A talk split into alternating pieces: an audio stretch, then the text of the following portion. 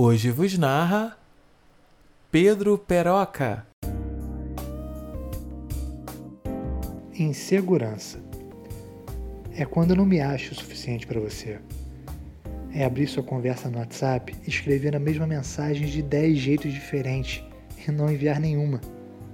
É quando eu acho que estou incomodando alguém que gosta e que ela iria preferir estar com qualquer outra pessoa no mundo que não eu. É o que às vezes faz com que eu me sinta um peso, um ladrão de horas. É a timidez frustrando os planos da minha vida. É, é só o medo de perder quem eu nunca tive.